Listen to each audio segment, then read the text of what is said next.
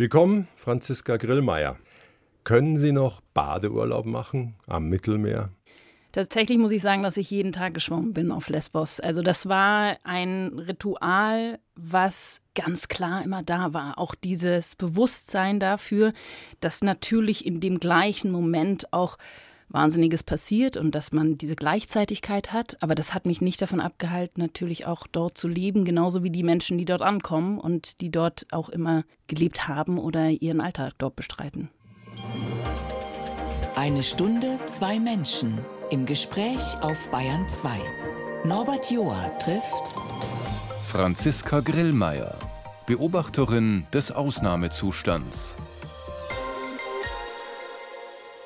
An den europäischen Außengrenzen, wo Tausende versuchen hineinzukommen ins ja für die sicher gelobte Land. Aber wer ihr Buch Die Insel liest, vor allem übers Lager Moria auf Lesbos, die Zustände dort, das Elend, das Warten, die Hoffnungslosigkeit, der fragt sich auch, wie wir das alle hier schaffen, zu verdrängen, was gerade passiert an den Außengrenzen, täglich, während wir zwei Grad reden.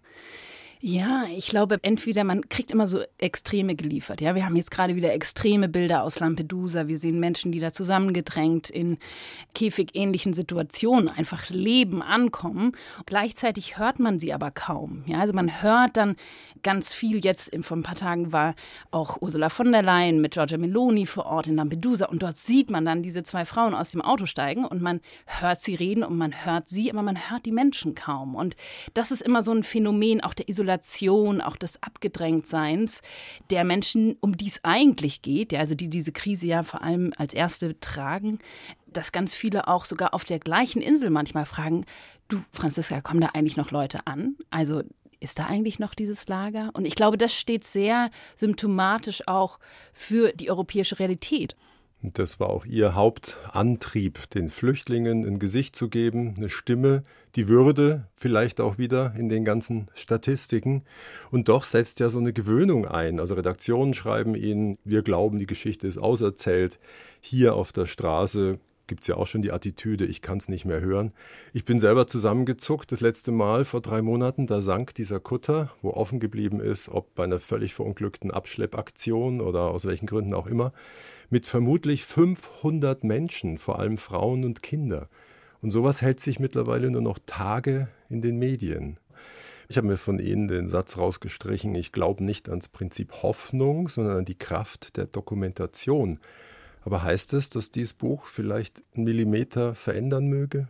Ich sag mal, diese Illusion habe ich nicht. Ich kann es aber für mich entscheiden, in diesem Moment zu sagen, mir hat es eine Kraft gegeben und mir gibt es bis heute eine unglaubliche Kraft der Begegnung so kitschig das vielleicht dann auch oft klingt, da ist eine ganz tiefe Wahrheit für mich drin, mit Menschen ins Gespräch zu kommen, wirklich zu sehen, was passiert da gerade, was treibt dich um, ja, zusammen auch mal Karten zu spielen, mal zu kochen, mal über Liebeskummer zu sprechen, auch fernab dieser Themen, auf die Menschen auch reduziert werden dann in der Flucht. Also auch die handelnde Person vor allem zu sehen, voneinander auch zu lernen. Also ich habe so viele kulinarische Einflüsse auch auf Lesbos gelernt, wo ich sagen muss, ja, das ist fernab von all dem Leid und auch diesen Bildern, die wir da ganz klar auch bekommen, die auch echt sind, aber die natürlich ganz oft auch nur eine Seite zeigen, ist ja das Prinzip Hoffnung für mich jeden Tag neu definiert und liegt in sehr, sehr vielen Details, wie zum Beispiel, ja, dann zusammen mal den Oktopus zuzubereiten und das auf eine somalische Art.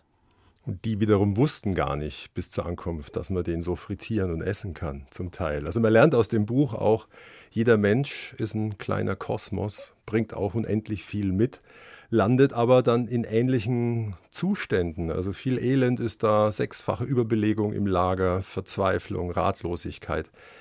Mit welcher Haltung geht man da durch als Reporter? Das Erste, was einem entgegenschlägt, ist dieses Warten. Also diese Stille auch oft, die Langeweile, dieses Gefühl, nicht zu wissen, wie es weitergeht, wer dir Auskunft gibt, wer dein Leben gerade in der Hand hat. Und das ist ganz offene Situation, auf die ich natürlich keine Antworten habe, aber wo ich zuhören kann. Oder zumindest sagen kann, ich setze mich jetzt hier mal hin, eine Stunde, zwei Stunden, drei. Vielleicht komme ich am nächsten Tag auch wieder. Aber ich bin hier und ich bin wirklich interessiert daran, was du mir erzählen möchtest. Und ich gehe damit auch so um. Also wenn ich das Gefühl habe, jemand will wirklich gerade Zeugenschaft auch ablegen oder eine Zeugin gerade da sitzen haben, dann gehe ich auch in dieses Gespräch rein und das entwickelt sich dann ganz natürlich. Und dadurch, dass ich auf der Insel war, konnte ich am nächsten Tag wiederkommen, konnte ich aber auch in zwei Wochen wiederkommen und sehen, was ist dann passiert. Ja, wie hast du dich verändert? Und das ist natürlich dann der Luxus auch dieser Möglichkeit, da lange bleiben zu können. Ja, wobei es zwiespältig ist. Sie sind ja freie Journalistin und wenn Sie sagen, ich gebe noch eine Woche dran, bis ich anfange, die Geschichte zu schreiben, ist noch eine Woche nichts verdient. Es ist ohnehin ja ein bizarres Sujet, dass man dann am Ende mit der Geschichte was bewegen möchte, aber auch davon lebt. Von irgendwas müssen sie ja auch leben. Und mir kam so ein ganz berühmtes Zitat in Sinn, das ganz häufig verwendet wird, oft Hajo Friedrich zugeschrieben. Es stammt aber von einem BBC-Mann, Charles Wheeler, ein Korrespondent. Ein seriöser Journalist hält Distanz und macht sich nicht gemein mit einer Sache, auch nicht mit einer guten. Ja. Sie nicken und ich sehe in ihrem Gesicht, dass Sie noch was anderes sagen möchten. Ja, ich halte das einen ziemlichen Quatsch, ehrlich gesagt. Ich glaube, es gibt kaum einen objektiven Journalismus. Wir haben alle eine gewisse Haltung, wenn man dorthin geht. Ich habe jetzt eine sehr menschenrechtliche Perspektive, eine sehr rechtliche Perspektive auch auf die Situation. Du brauchst natürlich Distanz, um aufzuschreiben, um eine gewisse Professionalität auch zu haben, um auch deinem Gegenüber zu signalisieren, ich bin jetzt hier als Journalistin. Diese Rolle muss ganz klar sein und Genau, das darf nicht oder das durfte auch bei mir nicht verschwimmen, auch um mich selbst darin nicht zu verlieren, wenn man denn gerade auch so nah ist wie auf so einer Insel. Aber ich mache mich gerne mit Menschenrechten gemein oder mit dem rechtsstaatlichen oder demokratischen Verständnis.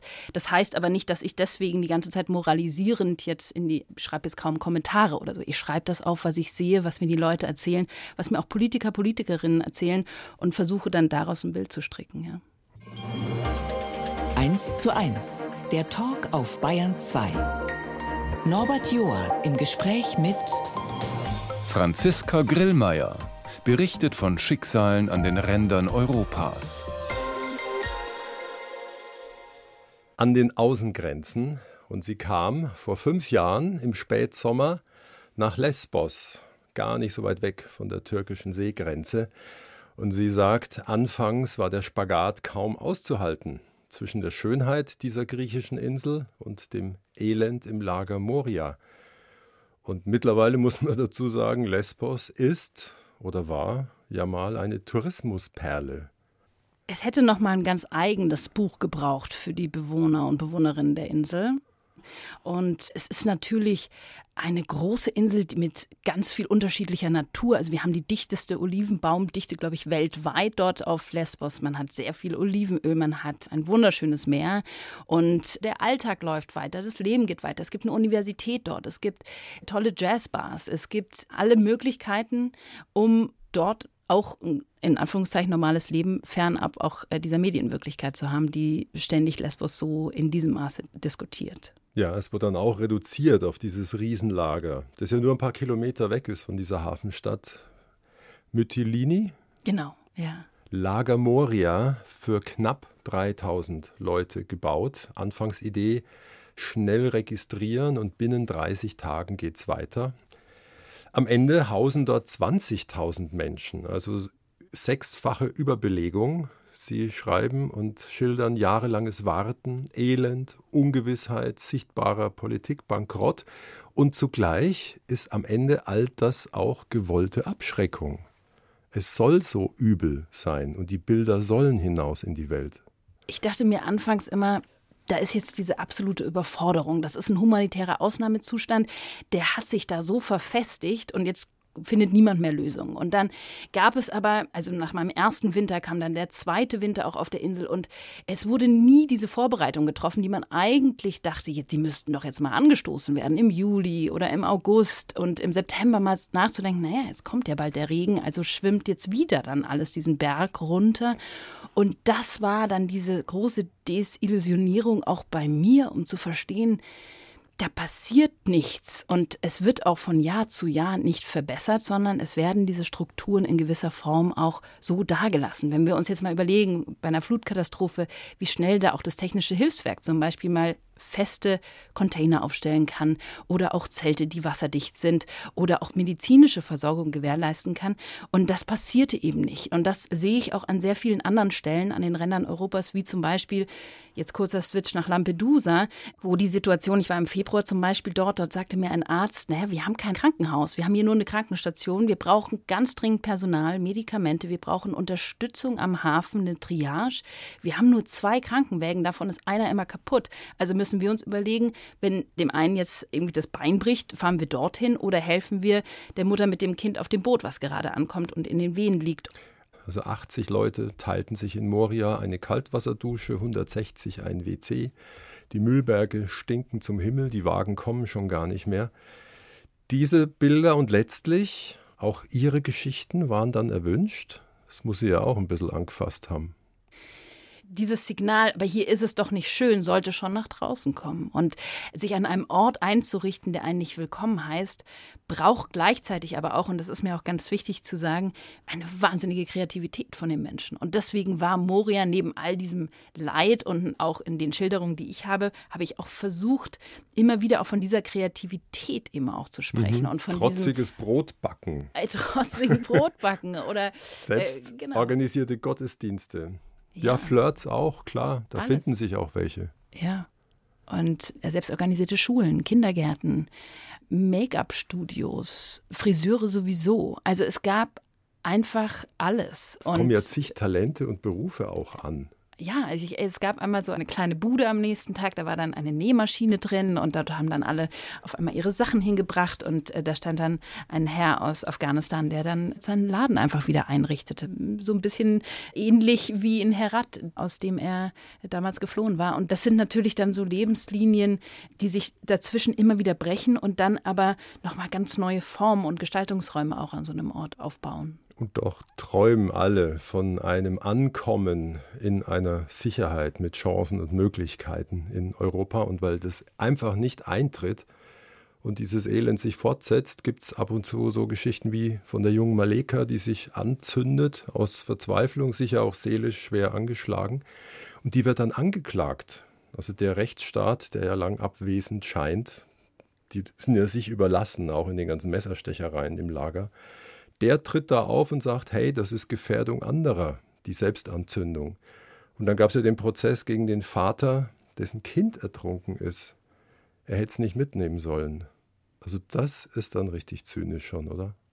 Genau, das geht dann wirklich auch, und da würde ich ganz klar auch von der sadistischen Grenzgewalt sprechen. Wenn du eine Selbstverbrennung machst, das war dann auch ganz zynisch natürlich, diese Frau, die dann noch im Krankenhausbett war, da an die Anklagebank zu stellen und gleichzeitig das mit dem Vater auf Samos, der seinen fünfjährigen Sohn verliert und der dann ja abgeführt wird äh, nach seiner Ankunft in diesem furchtbaren Moment des Verlusts. Und das sind natürlich auch diese Ausweitung der Gewalt. Und die sehen wir dann jetzt bürokratisch in dieser Form und dann aber später auch physischer Natur.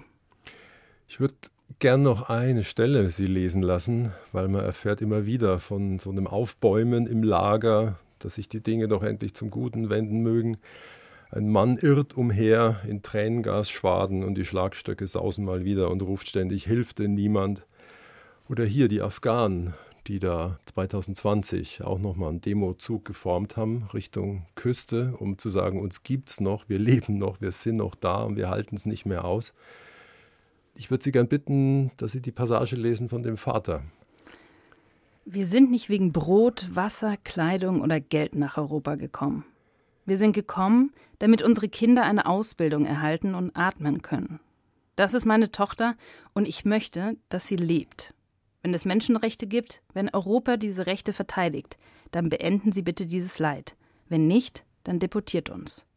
Also dann schickt uns wieder raus. Genau. Was ja zynischerweise auch geschieht, das lernt man ja auch in Ihrem Buch, diese Pushbacks, dass tatsächlich Schlauchboote wieder rausgezogen werden aufs offene Meer, weg von der europäischen Grenze.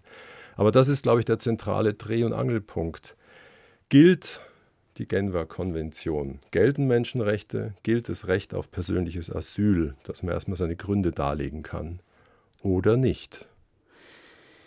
Genau, und dann spitzte sich im gleichen Moment im Frühling 2020, nachdem die Türkei ankündigte, die Grenzen wieder zu öffnen, auch die Politik in Griechenland zu. Es wurde für einen Monat das Recht auf Asyl ausgehebelt, also ein Grundrecht und gleichzeitig fingen in der sehr systematischen Form diese Pushbacks an, weiterzugehen. Und ich sage ganz bewusst, die fingen nicht an, sondern sie, sie haben sich dann verstärkt und haben vor allem an Brutalität zugenommen.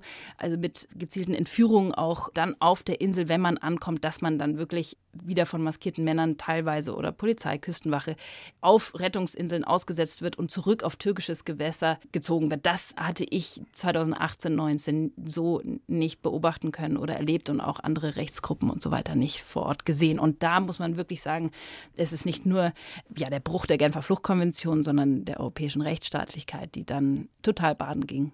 Das ist auch die Frage, was das letztlich mit Europa macht mit der großen, großen Insel, langsam kommt es einem ja so vor, wenn es außen so zugeht. Ja, ich glaube, dass man Menschen nicht in dieser Form so verletzen kann, ohne es sich selbst auch Gewalt zuzufügen. Also ich glaube, dass das etwas ist, und das meine ich jetzt auch gesamtgesellschaftlich, was natürlich auch nach innen ausreflektiert. Wir reden noch im Laufe der Stunde drüber. Ja, auch. Sie schildern auch ein paar Demonstrationen der Inselbewohner. Die fühlen sich alleingelassen. Die Hilfsbereitschaft, die kippt dann irgendwann. Blanke Wut, wir wollen unsere Insel wieder. Es kommt zum Generalstreik. Also auch auf deren Rücken wird einiges ausgetragen. Wie eine Lösung aussehen könnte, bin mal gespannt, ob wir da noch draufkommen. Jetzt machen wir erstmal hier eine Zäsur. Ja, im weitesten Sinn passt es auch ganz gut zum Thema Migration. Die nächste Musik kommt nämlich von der jungen Augsburgerin. Der Papa ist aus Kenia, die Mama aus der Schweiz. Und ihr erstes Album ist seit ein paar Wochen draußen von Hannah Sikasa, Beautiful Jungle. Imagine a window looking onto the garden. It's so, so quiet in here, you could hear a pin drop. Thick green, steamy silence, the enchanting dance of the butterflies, sweet and tight. I watch them fly. No hands to hold on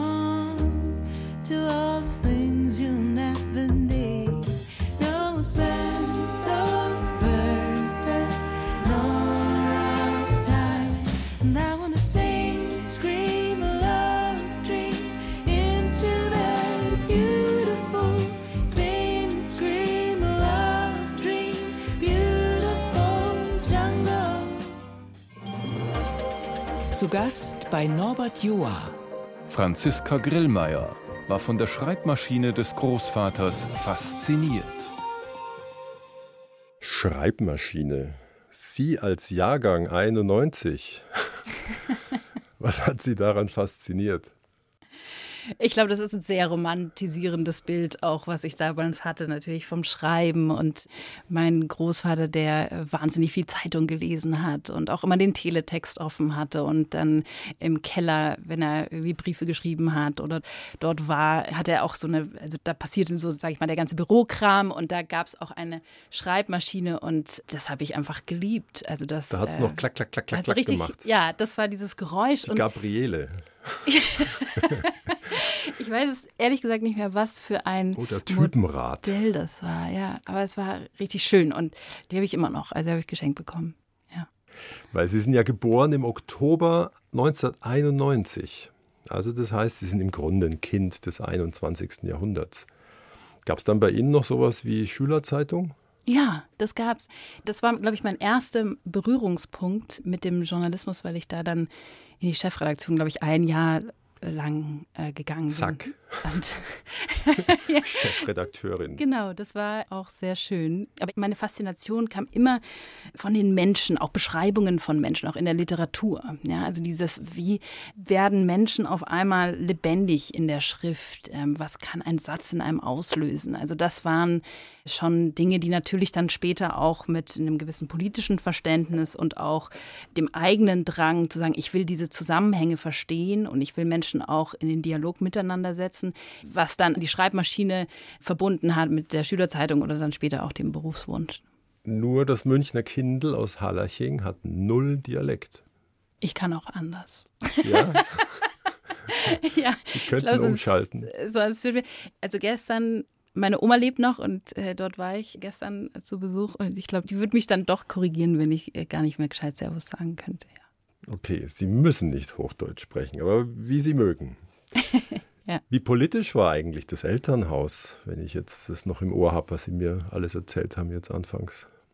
Wir haben immer viel über das Weltgeschehen gesprochen. Also es war immer sehr offen und man hat auch beim Abendessen oder auch beim Mittagessen eigentlich äh, wurscht immer geredet und es war einfach ein Bewusstsein da und auch diese Frage, in was für einer Welt lebe ich eigentlich und was sind das für Menschen um uns herum und was bedeutet Gemeinschaft und Zuwendung. Und ich glaube, das sind so Sachen, die ich da sehr, sehr stark mitbekommen habe.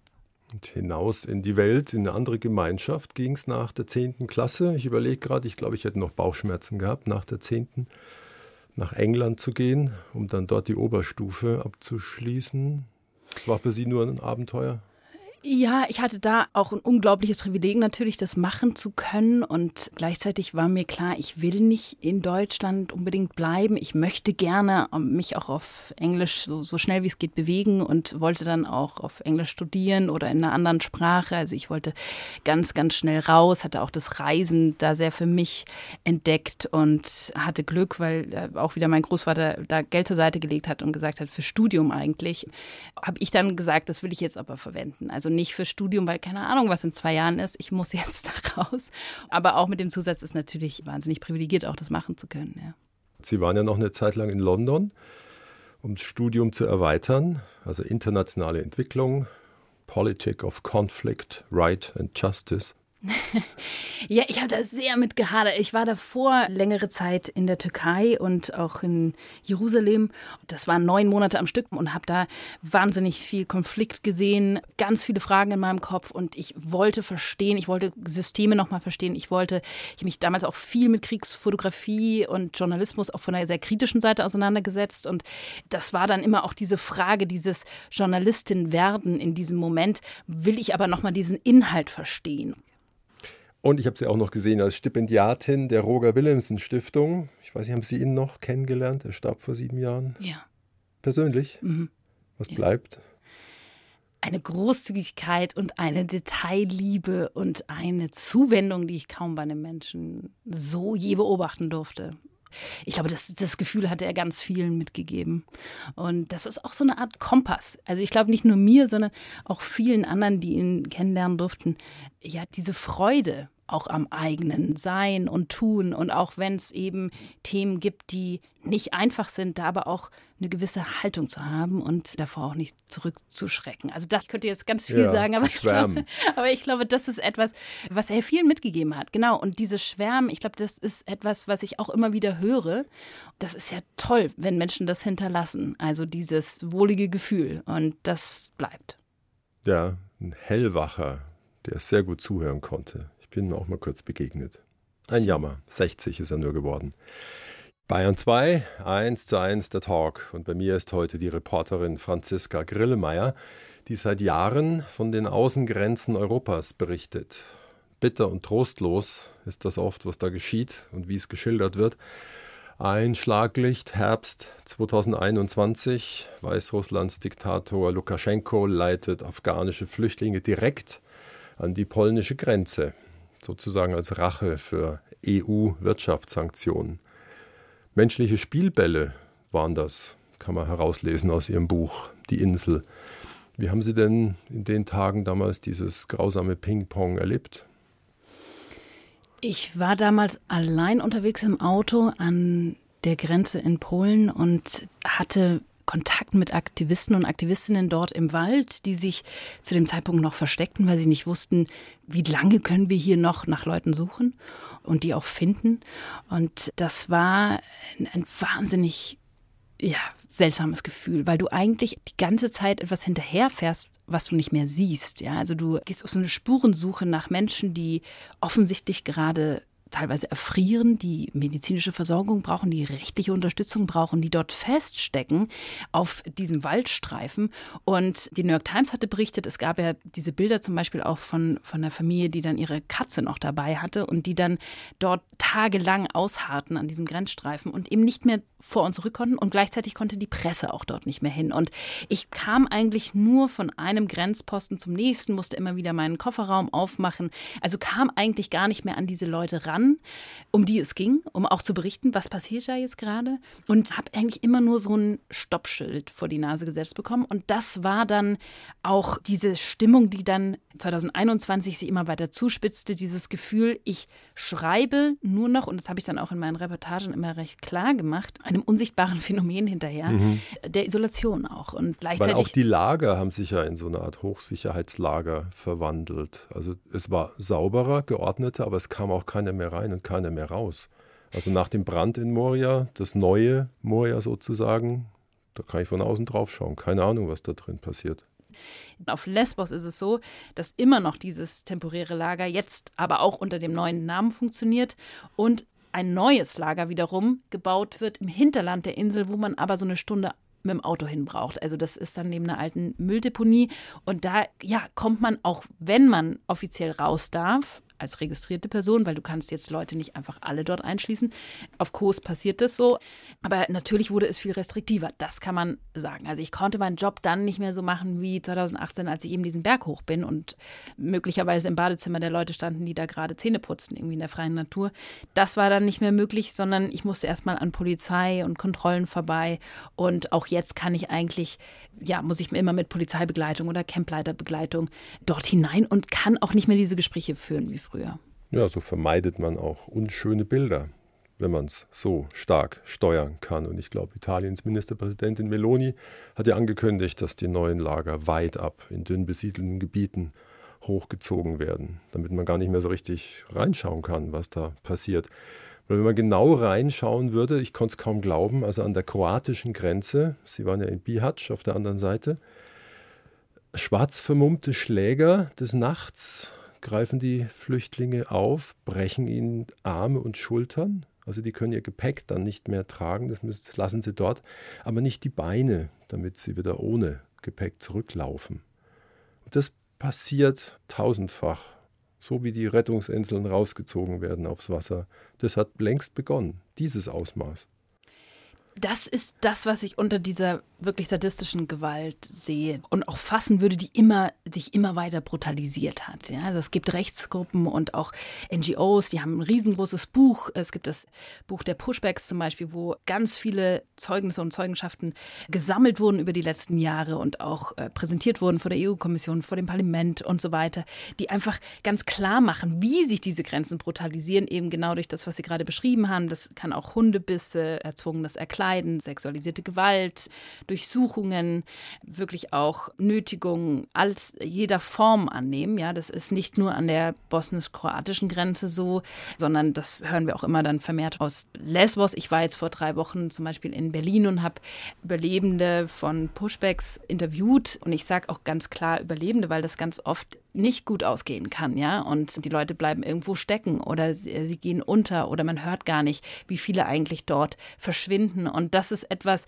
was uns allen sehr, sehr große Sorgen machen sollte und wo wirklich dieser Kontrollverlust herkommt. Also wenn man jetzt irgendwie davon spricht und ich, ich höre es jetzt zum Beispiel auch in Reden von den ehemaligen Politikern und so weiter, die einfach sagen, hier ist ein Kontrollverlust, den müssen wir jetzt eindämmen wie auf Lampedusa, ja, dann müssen wir aber genauso auch über den Kontrollverlust in der Brutalität an den äußeren Grenzen sprechen. Ja, ja ist schlicht ein Verbrechen, jemanden die Knochen zu brechen. Ganz klar. Was natürlich ein wahnsinniger Kontrast auch für Sie gewesen sein muss mit Beginn des Ukraine-Kriegs. Polen und Ungarn, ich glaube von Orban gibt es den Satz, nicht einen Syrer oder Afghanen nehmen wir. Die haben Hunderttausenden Ukrainerinnen meistens ja, geholfen. Da waren die Arme weit offen. Wie ging es Ihnen damit?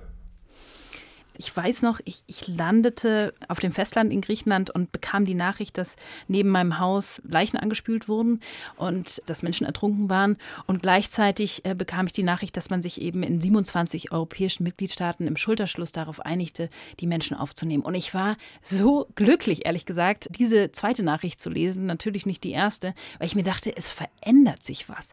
Jetzt, es ist möglich. Ja? Ich war ganz naiv hoffnungsvoll. Also wenn ich davor gesagt habe, ich glaube nicht an das Prinzip Hoffnung, da war ich wahnsinnig hoffnungsvoll und habe gedacht, Mensch, jetzt merkt man, was möglich ist. Es ist möglich. Ich stand in Polen, ich stand in Ungarn an den Bahnhöfen und ich fand es toll, was dort mobilisiert wurde, wie die Zivilgesellschaft aufgestanden ist. Die Leute, die man auch gesehen hat, die aus den Zügen stiegen. Ich war auch emotional natürlich sehr ergriffen, was dort in dem Moment passierte. Und gleichzeitig, als ich dann in Polen war, später, crashten natürlich diese Realitäten ineinander, weil ich ein paar Monate zuvor auch in diesem Biowica-Wald, in diesem Urwald von Polen stand und die Leute suchte und dann irgendwann auch fand. Ähm, genau, aber... Ähm, und dann gibt es solche und solche Flüchtlinge. Äh, und ja, also dort mir die maskierten Grenzschützer irgendwie äh, sagten, nein, sie kommen hier jetzt nicht weiter und dort sah ich sie dann ohne Sturmhaube die Koffer tragen, was natürlich so gut war und ich will das auch nicht hm. gegeneinander aufwerten, also da weigere ich mich auch so ein bisschen, das finde ich auch ganz gefährlich, aber ich muss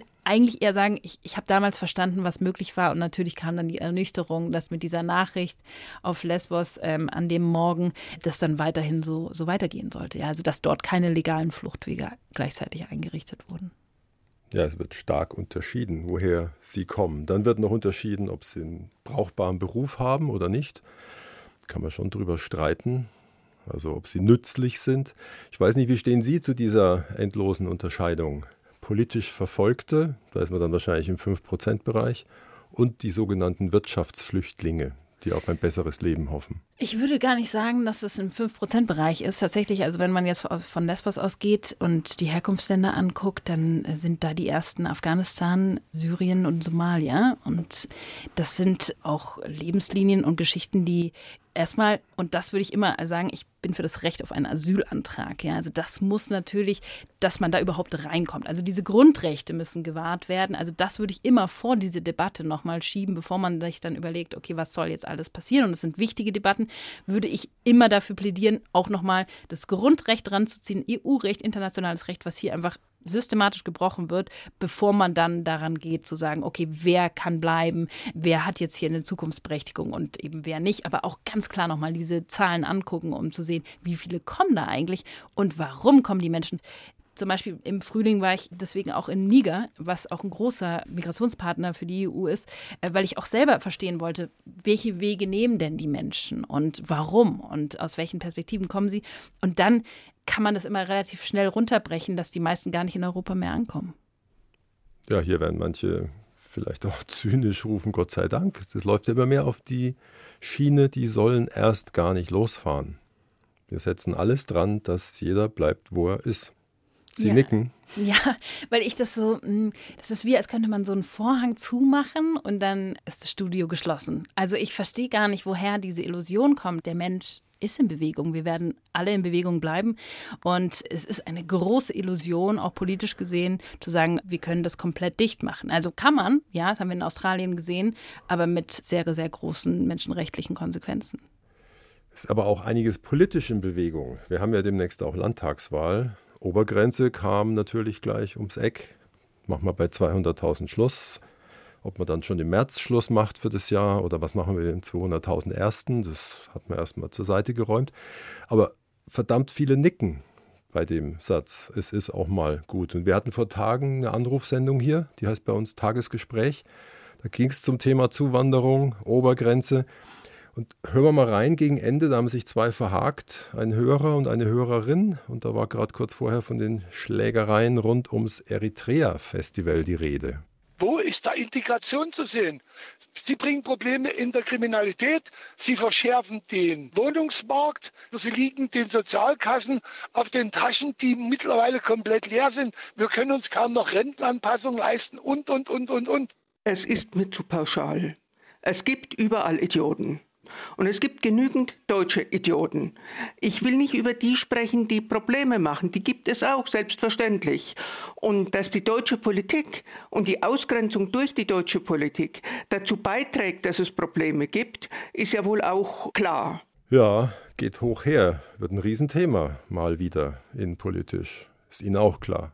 Ja, das ist mir auch klar und ich finde es auch immer bewundernswert, wie schnell es dann auf einmal wieder auf der Agenda steht, auch politisch gesehen, aber eben nicht für eine voraussehende Politik. Also die Politik, was wir jetzt in den letzten, was ich auch dokumentiert habe, in den letzten fünf Jahren, ist so kurzsichtig gewesen, dass hier, man kann es nicht anders sagen, wirklich auch das menschliche Treibgut von einer fatalen Grenzgewalt auch äh, zum Teil ankommt. Einfach Menschen, die gebrochen sind von dem, was sie erlebt haben.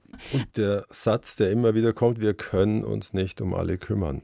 Und es kann auch nicht allen so gut gehen wie uns. Ja, aber das machen wir ja auch nicht. Also und auch dieses Wir und die, also ich glaube, da liegt schon auch ein sehr, sehr großer Fehler in der Wahrnehmung, wie die Welt funktioniert und wie es auch in den nächsten Jahrzehnten ja zu einer riesengroßen Bewegung kommen wird. Also Stichwort Klimakatastrophe und so weiter. Wir werden uns alle viel mehr bewegen und auch viel mehr teilen. Sie meinen, das ist der Anfang der Wanderung. Ich glaube, der war schon vor vielen Hunderten und Tausenden von Jahren. Aber ja, diese Illusion, es bleibt alles so, wie es ist. Und unser politisches Handeln hat keine Folgen. Ja, ich glaube, die kommt langsam zum Zerplatzen. Ja. Das wird mit einigen Turbulenzen ablaufen, schätze ich. Bayern 2, 1 zu 1. Der Talk heute mit der Reporterin Franziska Grillmeier, die viel unterwegs ist, um Leute zu porträtieren, die auch unterwegs sind, aber lange nicht so freiwillig wie sie. Und sie ist auch gern und häufig in Israel, in Jerusalem. Jetzt weiß ich nicht, als Jahrgang 91, spielt es in Israel noch eine Rolle, dass sie Deutsche sind aus München? Ja, spielt immer eine Rolle, glaube ich, weil das eine so politische Debatte ist, die von Anfang an beginnt, sobald man den Boden erreicht. Auch wenn sie 46 Jahre nach Kriegsende geboren sind. Auch das, aber ich hatte mich so nie ja, definiert gefühlt unbedingt. Aber spielt natürlich eine Rolle. Also ein Echo der Geschichte ist immer dabei und auch zu Recht wird immer noch verhandelt, ja.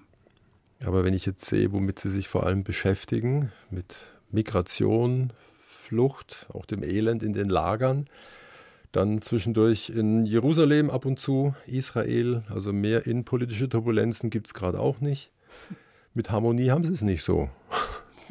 Ich muss sagen, dass ich in Jerusalem damals sehr viel gelernt habe, auch wie Europa mit Grenzen auch umgeht, mit Isolation. Ich war dort auch mit sehr vielen äh, Menschen aus Eritrea oder Äthiopien unterwegs, die damals noch, also das, die Grenze hatte sich dann geschlossen, aber über Ägypten einreisten bevor es dort auch eine Mauer gab und wo auch immer wieder die Rufe groß wurden, ja, die Menschen sollen jetzt äh, nach Ruanda gebracht werden. Also da auch gab es sehr, sehr viele Parallelen zu dem, was wir heute auch sehen, ob in Großbritannien oder auch in Europa an Modellen, die dann übernommen werden. Und genau, also ich glaube, das ist natürlich und das ist mir auch sehr wichtig, diese Parallelen zu verstehen, auch an verschiedenen Grenzorten zu sein. Und die Insel ist für mich eben auch nicht nur Lesbos natürlich, sondern sind all diese Inseln an den Außengrenzen. Aber ich sehe sie auch manchmal eben in Jerusalem vertreten, in verschiedenen Formen oder in Lebenslinien, die sehr ähnlich leider funktionieren, weil sie immer wieder abgeschnitten sind oder vor Mauern stehen oder Schallkanonen oder was auch immer man sich an Technik ausdenkt, um Menschen auf der Flucht ja, draußen zu halten. Sie leben seit einer Weile immer wieder und gern in Jerusalem. Auch da gibt es hohe Mauern mittlerweile, die Leute voneinander trennen, Palästinenser von Israelis. Und doch haben sie, glaube ich, eine Geschichte in die Welt gesetzt, die vor allem auch Mut machen soll, dass dieses Miteinander einfach möglich ist und möglich sein muss. Was hat sie an der Geschichte von Ahmad und Noam so stark berührt?